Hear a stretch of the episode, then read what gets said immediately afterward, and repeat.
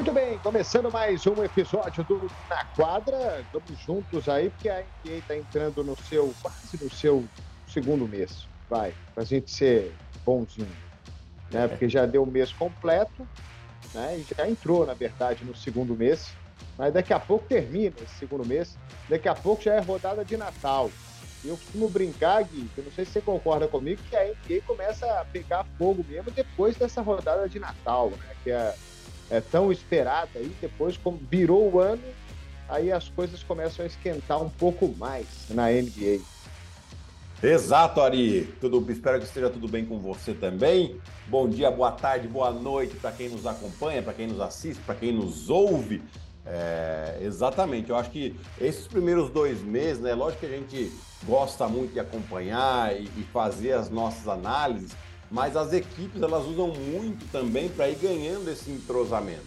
Né? E, e, aí a gente já começa a ter uma noção de quem está bem, quem não está, quem vai brigar por alguma coisa, quem vai brigar por título, quem briga por playoff, por play-in. A gente já tem uma noção real de como está a temporada, mesmo porque em dois meses uh, passados a gente já vai ter aí cerca de 30 jogos cada equipe, né? Então já dá para ter uma noção interessante de quem, inclusive, já vai ter aberto mão da temporada, né? Alguns times que já, já entram na Copa Wembanyama.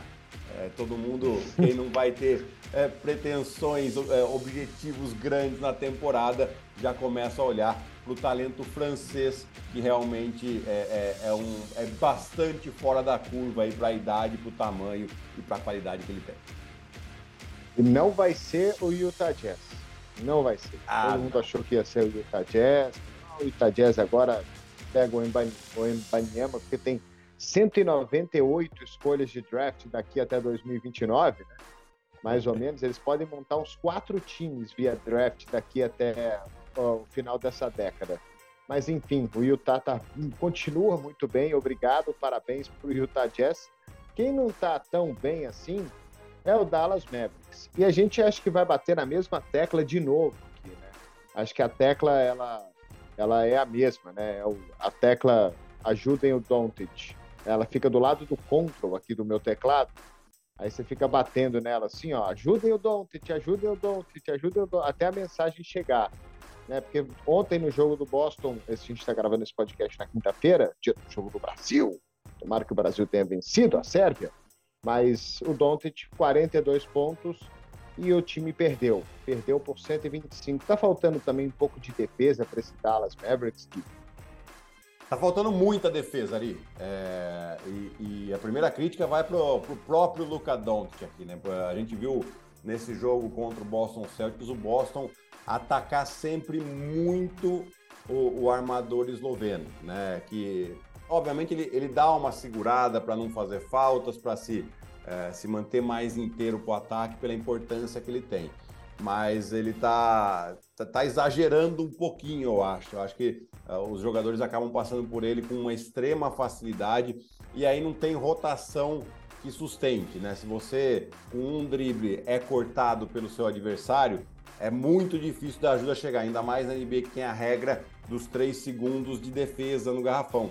Né? Então você fica muito distante. Uma vez que o, que o atacante ganhou essa vantagem muito facilmente, aí ele pode fazer a bandeja, ele pode achar o companheiro completamente livre, e foi exatamente o que o Boston fez durante todo o jogo. Né? Boston mostrou um nível de jogo muito alto, mas não é o tema aqui. Eu quero falar mais dessa defesa do, do, do Dallas, que está parecendo muito fraca. No ano passado tinha sido muito boa, o Jason que tinha dado uma cara melhor defensiva para a equipe mas esse ano começa a cair bastante.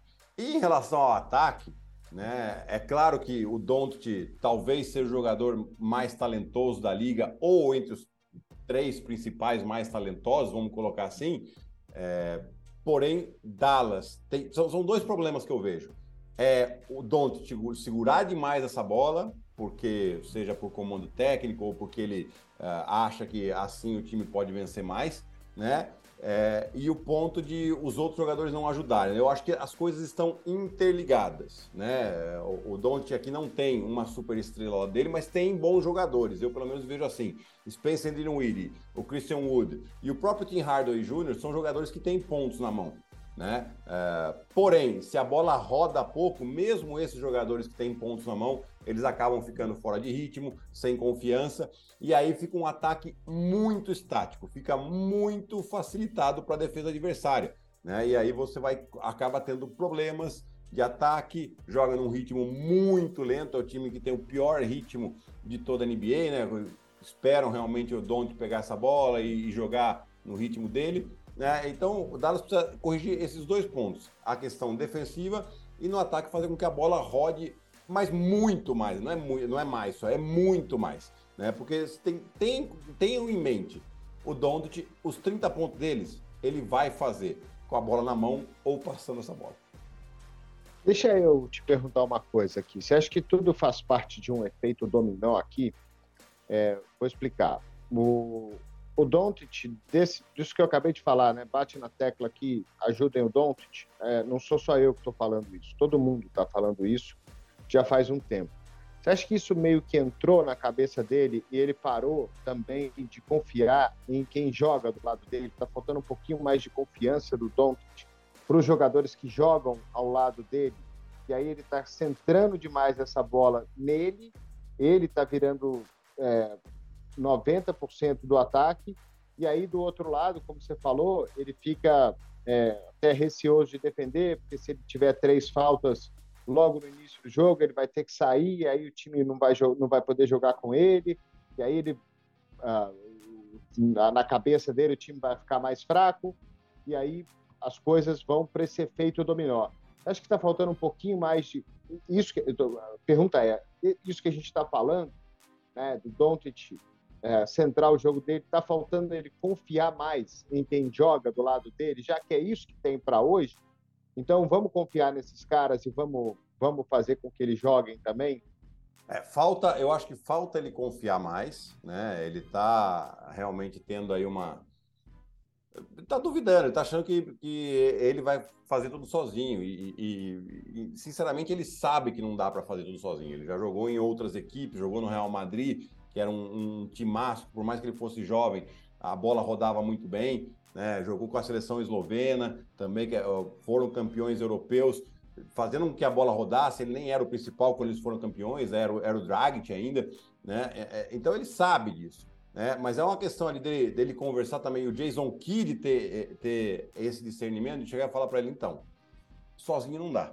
Sozinho a gente corre o risco de disputar play-in, o que é verdade hoje. Do jeito que está equilibrado essa Conferência Oeste, né? E se você, se o Don't continuar concentrando o jogo só nele, as defesas vão ficar cada vez mais em cima dele e os companheiros mais sem confiança.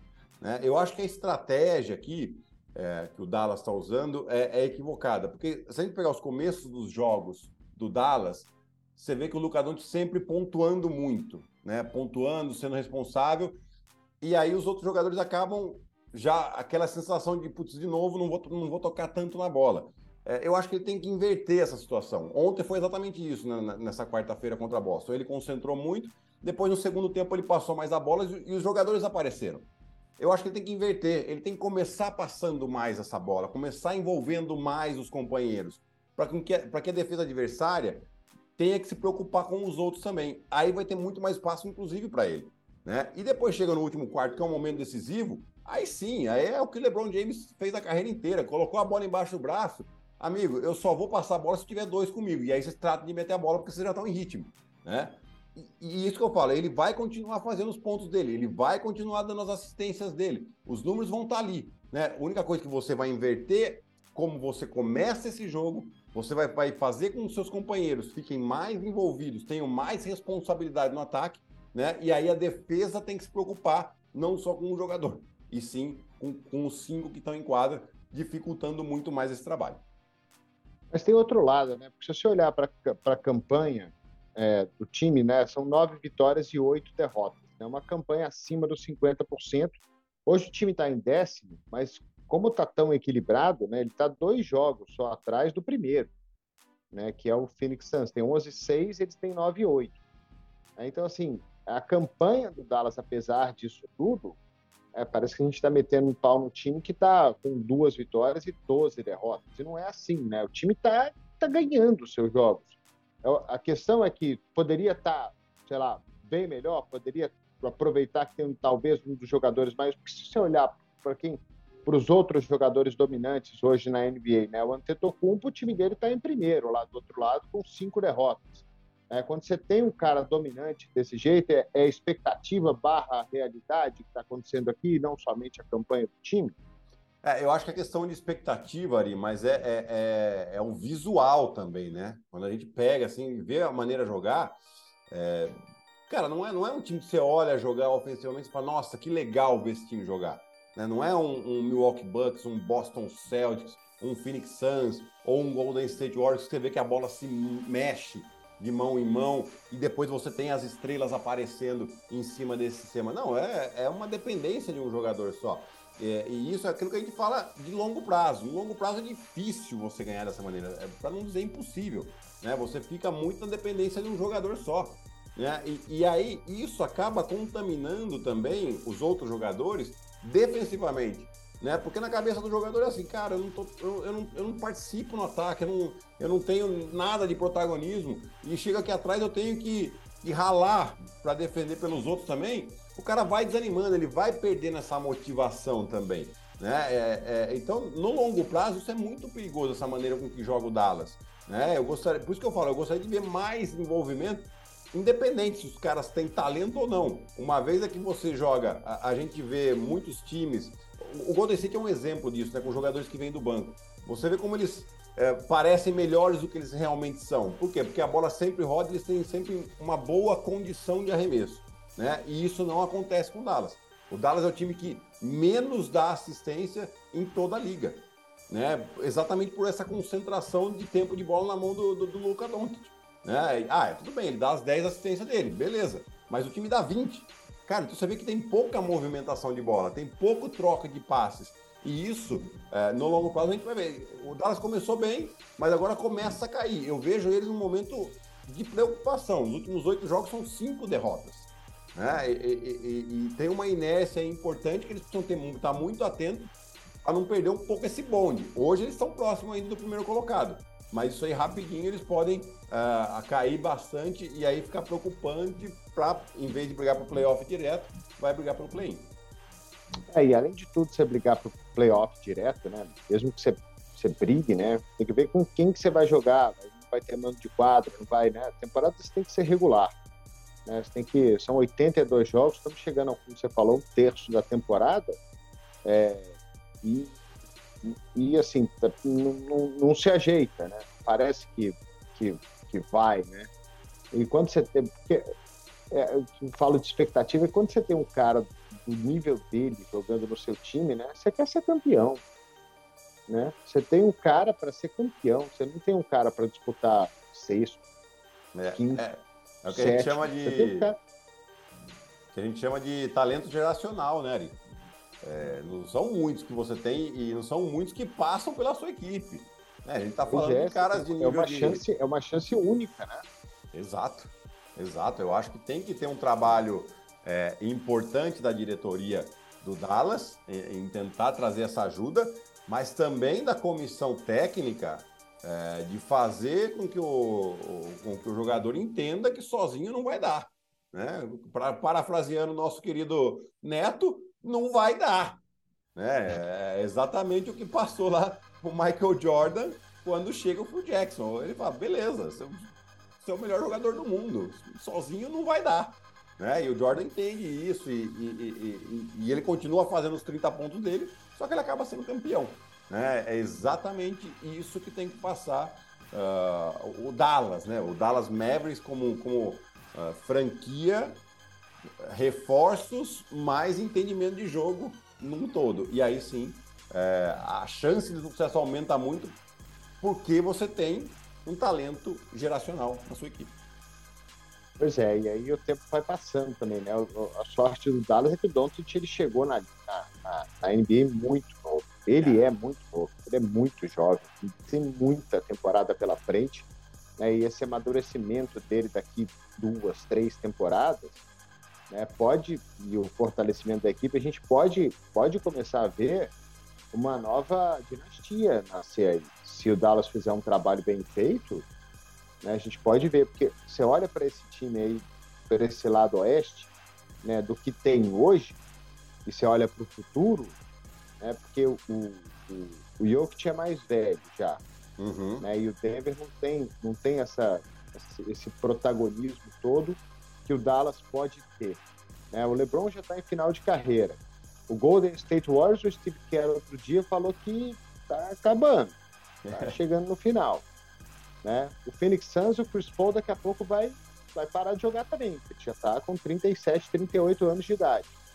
Né? E aí, hum, como é que vai ser o Devin Booker de novo jogando sozinho? Né? Quem mais que tem aqui nesse, o nesse Damian lado? Miller também não, é, não é mais nenhum garoto, né? Pois é, mas e, e, o time dele também não é tão forte quanto, quanto, quanto, quanto, quanto os outros, né? O que, que tem aí mais? Mais nada. Né? Los é. Angeles Clippers, não sabe nem que se o time vai jogar completo, tem uma caveira enterrada naquele CT lá, que, pelo amor de Deus. O Memphis que, que vai disputar essa, essa posição é, de protagonismo com Dallas. É essa a disputa. É, são os dois times mais jovens aí, a gente olhando para daqui duas, três temporadas, então tá na hora do Denver começar a fortalecer a sua equipe, mesmo que ele não vença agora, mas começar a montar um grupo, né? Como o Golden State fez. O Golden State que não apareceu esses caras num, num dia para noite e eles começaram a ser campeões. Os caras já estavam lá, Sim. né? Eles foram, eles foram desenvolvendo, se fortalecendo como equipe até que eles formaram o time gigante que eles têm, né? E tem outra coisa também, Gui, quando você tem um time desse que é dominante, todo mundo quer ir para lá. É. Né? Eu acho que se você, você tem essa carta na manga, que, que, que, assim, cara, é outra coisa que você tem muito pouco. E quando você tem um cara desse nível no seu time, você pode trazer qualquer jogador. Qualquer um, o cara vai, o cara que quer ser campeão, ele vai e fala assim, cara, tem mais chance de ser campeão, eu tô com o Doncic do meu lado. É. Então, Ari, é, ele, eu acho que o Dallas só tem que tomar um cuidado é, em relação a isso, porque é óbvio, né? Quando você tem um, um, talento como esse, os jogadores querem se juntar. Porém, a, a imagem que está passando hoje, né? É, tem que tomar cuidado para não tornar isso o contrário. Fala, o jogador não querer ir para Dallas porque sabe que não vai tocar na bola. Né? Então, esse é um perigo também. Você vê que tá, nós estamos falando de uma linha muito tênue. Né? Ele está jogando assim porque os outros não estão, ou os outros estão jogando mal porque a bola não está chegando. Né? Então, eu acho que também é uma questão de passar uma mensagem para os outros jogadores e falar: ó, vem aqui jogar com o Doncic, você vai ter protagonismo e a gente tem chance de ser campeão. Né? Porque não é só ser campeão, o cara também quer ter o protagonismo dele. Tem o ego dos, dos jogadores, é normal isso, todo mundo quer ter o seu protagonismo. Né? Então, até nisso, eu acho que tanto Jason Kidd quanto a equipe tem que pensar. Cara, ele é um jogador de 30 pontos. Né? Senão ele, senão ele corre o risco de se tornar um James Harden no Houston, que fazia 36 pontos de média, mas chegava na hora do vamos ver, a defesa fazia assim nele, os outros não estavam na confiança e acabava não vencendo. Né? Então é, é, é esse o ponto que Dallas tem que estar atento e começar a estar atento desde já o Doncic é muito novo, é, é verdade, tem ainda para evoluir, né? Mas é, esses sinais aí são importantes para que a equipe entenda e continue crescendo. É. Tava tendo culpo, né? Foram dois títulos de MVP como melhor jogador da temporada, se ele pudesse realmente disputar para valer e ganhar um título mesmo. Né? Então, Exato. assim, é, dá, dá um pouquinho de tempo também. Bom, tem para mais gente o tempo já está passando, já passou, né? Que é o caso do Los Angeles Lakers, que apesar do Anthony Davis estar tá aparecendo aí com mais de 30 pontos nos últimos jogos, o último jogo o time inclusive perdeu, né? Continua lá embaixo, mas que ele está jogando melhor, tá. A questão do Anthony Davis é que assim, que ele que ele é bom e tal, todo mundo já sabe. A questão é quando ele vai machucar, quando ele vai ficar 20 jogos fora quando ele vai machucar e, e, e, na verdade, como ele vai jogar quando o LeBron James volta. Né? Eu acho que é isso que é o, que é o importante aqui. A gente tá vendo ele assumir um, um baita do protagonismo, ele tá fazendo números extremamente, extremamente interessantes, né? Números aí que a gente compara com Will Chamberlain, o Bob McAdoo, de fazer quatro jogos de 30 pontos e 15 rebotes com aproveitamento de 60% consecutivos, né? Ou seja, só três jogadores conseguiram, que foi o Anthony Davis, o Bob McAdoo e o Will Chamberlain. Isso eles conseguiram lá, o Bob McAdoo em 75 e o Will Chamberlain em 63. Então, estamos falando de, de recordes de é, 50 anos praticamente de distância. Então, mostrando todo o potencial, e, e, eu acho que uma coisa o Lakers tem que assumir: o principal jogador do time hoje é, tem que ser o Anthony Davis. Não é que é, é o LeBron, é o Anthony, o Anthony Davis. Tem que ser o Anthony Davis.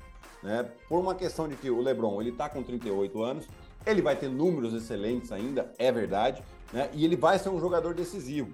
Porém, esses 38 anos estão cobrando a conta. Olha a quantidade de lesões que o LeBron tá, tem, vem tendo nos últimos quatro anos. Né? Por que, que essas lesões? Só por causa da idade? Não, porque o LeBron, quando entra em quadra, ele vai no 100%. Independente, é, é, ele não consegue economizar. E, e aí o corpo dele cobra. Né? Então, ele talvez não precise dar esse 100% e você coloca muito mais responsabilidade no Anthony Davis, que é mais novo, que está no prime dele ali, né? E o LeBron fica só ali para matar o jogo, momentos importantes você dá a bola na mão dele, que você sabe que ele tem esse poder de decisão, né? E deixa os números pro Anthony Davis. Eu acho que isso pode ser uma solução muito interessante para o Lakers tentar se recuperar nessa temporada ainda. É muito difícil? É porque o time ainda não joga bem, não tem o aproveitamento de três pontos para abrir esse espaço, para abrir essa quadra. Porém, o, o, o Anthony Davis jogando nesse nível aqui dá uma outra cara para a equipe. É, agora ele volta, né? Vai voltar agora aí contra o San Antonio Spurs, né? Tem rodada é, back-to-back, né? Contra os Spurs, sexta e sábado. Ele parece que vai voltar aí agora, o LeBron James. Então a gente, essa curiosidade a gente vai, vai, vai matar. Mas de qualquer forma, falta mais coisa para esse time.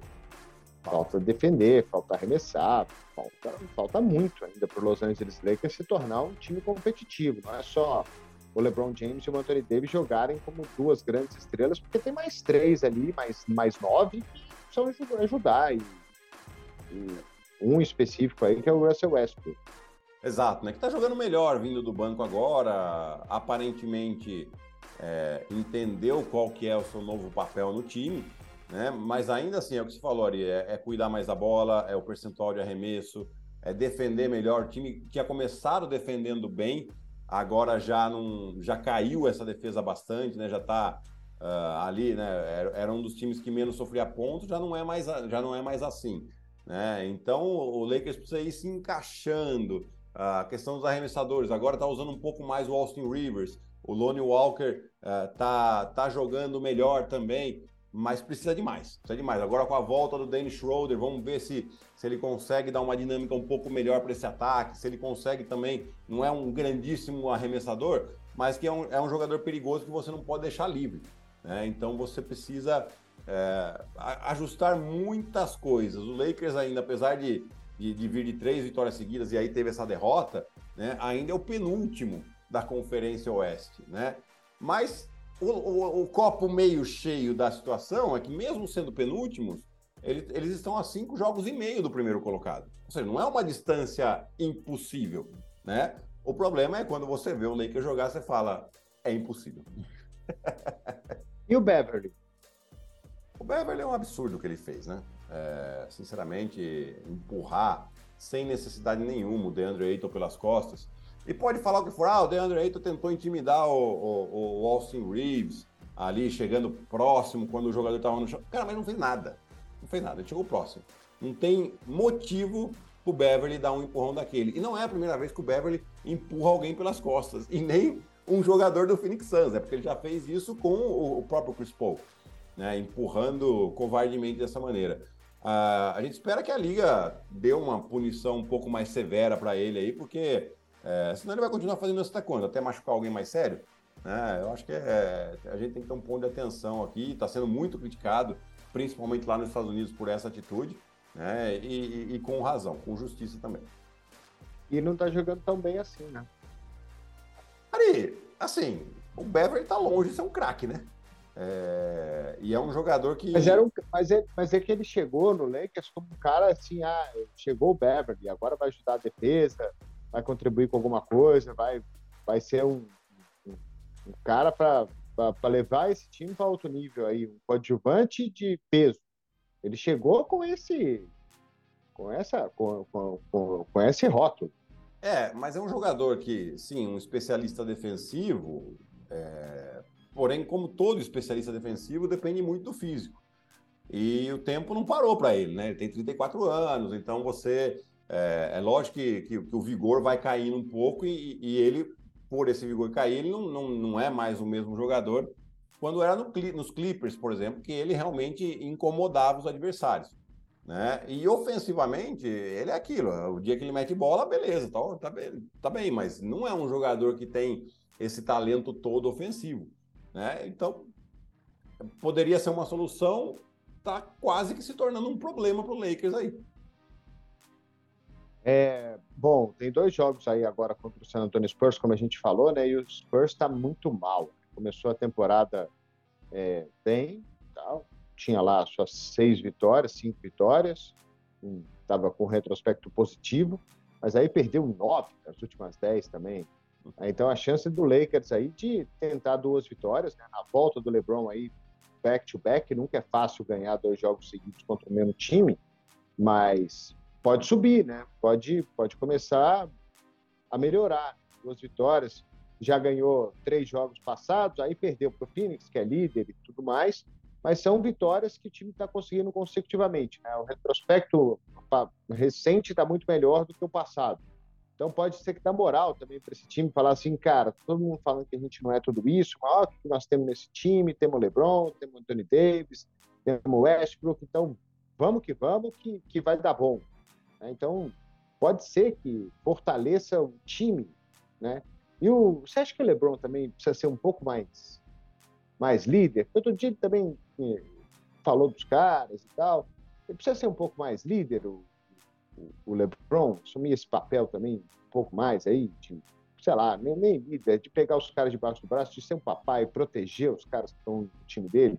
Eu acho que ele precisa ali. É, eu acho sim que é uma ótima oportunidade que o Lakers tem aqui dois jogos, inclusive o jogo do sábado com transmissão da ESPN a partir das 10 da noite, se eu não estou enganado, tá? Mas dá uma olhadinha na internet, pessoal. é, só para não falar bobagem para vocês aqui. É... É, porque é, tem uma ótima oportunidade. É, são dois confrontos diretos, né? Porque os dois estão lá hoje fora é aí, da, da zona do play-in. Né? É, e assim, o time do, do, do San Antônio atualmente tem a pior o pior momento, né? São seis derrotas consecutivas, além dessas nove nas últimas dez uh, partidas. Né? É um time também que está em reconstrução, começaram bem, é verdade, mas a gente. É, essa era, era, um pouco da, das previsões acertadas que nós fizemos aqui, o San Antônio. Realmente um time em total reconstrução, o Popovic com muita calma lá, ele não, não se importa. A gente provavelmente no segundo jogo vai ver que um ou outro jogador não vai jogar, né? Então é, é uma oportunidade sim para o Lakers ganhar mais confiança e, e até mesmo para o LeBron voltar, não precisa voltar né, com tudo do jeito que a gente sabe que ele, que ele pretende fazer, mas só o fato de ele estar em quadra já é, já é um, um, fator importante. E aí sim, ele acho que ele tem que ser um pouquinho mais líder, um pouquinho mais. É, é eu, eu, acho que ele teve alguns momentos de linguagem corporal muito estranha, sabe? De, de um jogador sem paciência, bastante frustrado. E a gente está ainda é, muito no começo cheio. da temporada. Exatamente, saco cheio. Você falou a, expressão corretíssima aqui. Né? E, e de novo, é, você, tem, você, tem, LeBron James e Anthony Davis no seu time. Né? O seu time vai ser temido. E é até mesmo por isso que quando os times hoje veem o Lakers tão vulnerável assim, eles não perdem a oportunidade de punir o Lakers. Né? Porque sabe que se der, se der força para esses caras, vira um time extremamente perigoso o time que está crescendo é o Minnesota Timberwolves, né, Gui? É, e vitórias aí contra adversários importantes, né? Miami, Indiana, que estava bem é, colocado. É, ganharam do Orlando, é verdade, o Orlando não é tão bom, mas é, quem mais? Que eles ganharam os 76ers, são cinco vitórias seguidas, ganharam os Cavaliers, são cinco vitórias seguidas aí para esse Minnesota Timberwolves. Enfim, encaixou todo mundo junto lá? Parece que sim, né? É o time que né, nas nossas previsões aqui também eu falei que não era tão simples assim, ofensivamente, você jogar com Carl Anthony Towns e Gobert, tanto que eles sofreram realmente nesse início de temporada. Né? Pouco a pouco parece que eles vão se encaixando, vão achando uh, quem são os, os go-to guys do time, né? os caras do time no momento de decisão. Né? E isso é importante saber também. Né? E defensivamente ter um pouquinho mais de atitude. Tinham começado bem morninho, parece que vão melhorando a sua defesa e vitórias, sim, importantes, né? Até mesmo contra um Philadelphia desfalcado, beleza, mas fora de casa. Contra o Indiana que está bem, fora de casa. Né? Você tem um Cleveland, também estava desfalcado, mas também é fora de casa. São jogos importantes que você vai, vai somando ali, né? Uma sequência fora de casa importante que eles tiveram, é, vão conquistando vitórias e já vão se colocando numa posição um pouco melhor. Né? Tá aqui hoje eles são oitavos, mas há um jogo e meio do Phoenix, que é o primeiro. É, tá muito equilibrado essa, essa conferência oeste. É, eu acho que sim, né? O DeAngelo Russell precisa dar um pouquinho mais, né? Vem jogando bem mal aí. É, e assim, não é só uma questão de pontuar, tá, gente? Quando você traz um jogador é, do calibre do Gobert, não é, não é um pontuador, mas é um jogador importante, que precisa ter protagonismo também ofensivo, você acaba tirando um pouquinho de bola de cada um que você tinha no, na temporada passada. Né? Então os jogadores precisam se, se, se habituar a isso. Mas o, o, o DeAngelo Russell, né, um percentual muito baixo nos aproveitamentos de arremesso, muitas bolas perdidas, displicência. Então é, eu acho que ele é um jogador sim que tem que ser um pouquinho mais cobrado. É, e aproveitar o talento dos dois, né? Do Edwards e dele. Porque, é. pô, talento os caras têm de sobra, né? Sim. É, você falou do Philadelphia, né? Philadelphia que o Ben Simmons voltou lá e o Philadelphia ganhou, hein? É, Faz nossa, tempo e... isso aí, mas falou, né? E, e Filadélfia sem ninguém, né? Filadélfia tava sem o Harden, sem o Embiid e sem o Tyrese Maxey. Ou seja, os três cestinhas do time não jogaram. Né? E, e o Brooklyn conseguiu essa façanha porque o Brooklyn estava completo. Você tem 15 pontos ainda. É, é, é, impressionante. Né? Mas depois o Brooklyn já se recuperou, teve uma vitória importante contra o Toronto nessa quarta-feira, mas é, é o tipo de jogo. Mas é normal perder para Charlotte. É, é exato. É, mas é, é, o tipo de jogo, né? Isso olhando o Brooklyn, que você não pode se permitir perder. Né? Você vem com o adversário, que é um, um, um confronto direto, completamente desfalcado, é o que a gente fala, você vai lá e pisa na cabeça do cara. Você não pode ah, vamos ver aqui como é que vai e tal, porque você dá confiança para os caras que estão lá, os caras estão querendo uh, ganhar um pouco mais de protagonismo, eles vão jogar bem, e foi exatamente o que aconteceu. Outro time que voltou a ganhar aí também foi o Cleveland, né? Depois daquela sequência ruim. Uh, foram o quê? Quatro vitórias seguidas? Uh, quatro vitórias seguidas do, dos Cavaliers. Uh, voltar aí essa terceira colocação. É um time também que ainda precisa de, de encaixe, ainda precisa o, de, de, de um padrão mais, mais, mais, mais normal de jogo? É, eu acho que eles estão ganhando essa consistência, sabe, Ari? É, aquela sequência de derrotas veio também numa viagem lá para Califórnia, que a gente sabe que é difícil, né? Joga lá contra os dois, dois times de Los Angeles, joga contra o Golden State, joga contra o Sacramento Kings, que está muito bem, né? É, então, e, e, ainda tiveram alguns desfalques nesses jogos, né? O próprio Donovan Mitchell, o Garland, o Art Allen, é, não jogaram todos esses jogos. Então, é, aconteceu um momento de calma. Depois, o importante é que eles conseguiram sair desse momento ruim e, e, e retomar o caminho das vitórias. Né? A gente tem que lembrar que esse time aqui ainda é, tem que começar a jogar o Rick Rubio, que é um jogador que de extrema inteligência, QI de basquete altíssimo e que vai fazer sim uma diferença para esse time. Então, é, eu, tô, eu particularmente estou gostando muito, achando que muito divertido de se ver jogar esse Cleveland Cavaliers. Mais alguma coisa, Gui? Da... Não, acho que é isso mesmo, né? O, a, a semana que vem a gente está de volta, a gente está, obviamente, em clima de Copa do Mundo aqui também, estamos acompanhando também os jogos, mas é só para lembrar aí a, a, da nossa campanha, né? Que você assiste a Copa do Mundo durante o dia, durante a noite, vem com a gente na NBA na ESPN. É isso, né? Vamos torcer. A gente está gravando, falei, né? Na quarta, na quinta-feira esse podcast tem jogo do Brasil. Tomara que o Brasil tenha vencido. Né? Então vamos que vamos aí para cima deles, ganhar o Hexa. E ele vem. Não tem muito time bom assim também não, viu? Tá, tá. Então o negócio tá feio. A gente podia jogar contra a Costa Rica todo dia. É. Rapaz, a Costa Rica, se ela disputasse o Campeonato Brasileiro, eu acho que os caras. Rebaixado ali? Ah, eu... Se jogar com o Cruzeirão, toma de 5. se, for no, se for no Mineirão, toma de 7. Também. E Espanha. Eu, ah, Cruzeiro e Espanha, mas não é uma coisa. Né? Poste pó, domina de adversário. Tic-tac? Tic-tac? Valeu, Gui. Um abraço. Um abraço, ali Até semana que vem. Tchau, tchau. Valeu, galera. Semana que vem a gente volta aí com mais um episódio do Na Quadra.